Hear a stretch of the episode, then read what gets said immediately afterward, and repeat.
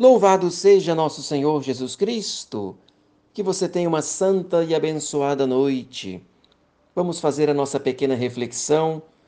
São Tiago, ele diz na sua primeira epístola, capítulo 2, versículo 4: Considerai que é suma alegria, meus irmãos, quando passais por diversas provações, sabendo que a prova da vossa fé produz a paciência mas é preciso que a paciência efetue a sua obra, a fim de serdes perfeitos e íntegros, sem fraqueza alguma. Vejam que, na verdade, a paciência nos fortalece. Na verdade, a fortaleza é uma virtude que nos dá a capacidade de agredir, enfrentar, mas também nos dá força para suportar pacientemente. E no fim, nós nos alegramos, nós nos libertamos e sentimos a paz da presença de Deus que vem ao nosso encontro para nos consolar. Inclusive, Deus se serve dos obstáculos, das dificuldades, dos sofrimentos, pois sem eles nós não chegaríamos a lugar nenhum. Inclusive, é uma comparação perfeita. Por exemplo, o único obstáculo para o avião voar com mais rapidez é o ar. Mas se não houvesse o ar, ele não poderia voar. Ou seja, o mesmo elemento que oferece resistência ao voo é simultaneamente a condição do voo. A mesma coisa se nós comparássemos com o barco a motor que tem que enfrentar a resistência da água. Se não fosse a água, não poderia ser movido pelas hélices.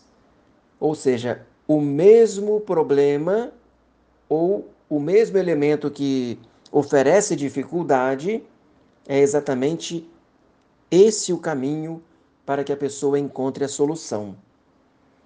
Uma vida sem obstáculos e dificuldades reduziria a zero todas as possibilidades e fontes de energia. Se nós eliminássemos as resistências e os problemas da vida, não teríamos oportunidade de melhorar. Por isso, então, que assumindo a nossa vocação de sermos santos, nós vamos empreender com todo entusiasmo, com toda força, com toda fé, com toda coragem, vamos empreender este caminho, sabendo que as dificuldades vão aparecer, mas muitas das vezes essas dificuldades serão para nós um motivo de buscarmos ainda mais a Deus. É um motivo para renovarmos as nossas energias, a nossa confiança e também a nossa desconfiança, né? Confiança na graça de Deus e desconfiança de nossas próprias forças. Às vezes é preciso enfrentar, mas às vezes é preciso suportar. Existem dois tipos de pessoas que nunca chegam a lugar nenhum. São aquelas que não querem fazer nada, que já se dão por derrotadas, ou aquelas que só inventam desculpas, porque não têm a coragem de enfrentar o problema. Vamos pedir então ao nosso Senhor a graça de sermos fiéis a Ele, mesmo que Ele nos coloque diante de dificuldades normais, afinal, a nossa vida na terra é uma constante guerra. Faço com você a pequena oração da noite. Ó Deus, vinde em meu auxílio, Senhor, apressai-vos em me socorrer. Glória ao Pai, ao Filho e ao Espírito Santo, assim como era no princípio, agora e sempre, por todos os séculos dos séculos. Amém. Ó Maria, Mãe Imaculada, olhai benigna para mim, o mais indigno dos vossos filhos, Alcançai-me de Jesus, vosso Filho, o perdão dos meus pecados e a graça da perseverança até o fim. Lembrai-vos que vos pertenço, terna Mãe Senhora Nossa. Aguardai-me defendei-me como coisa e propriedade vossa. Amém.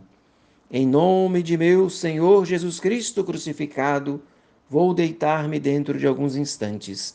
Queira Ele guardar-me nesta noite de todos os assaltos do espírito maligno, de uma morte repentina e de todos os males do corpo e da alma, e depois desta vida, conduzir-me à vida eterna. Amém. Desça sobre você, sobre sua casa, sobre toda a sua família, a bênção de Deus Todo-Poderoso, o Pai e o Filho e o Espírito Santo. Amém. Tenha uma santa noite. Salve Maria.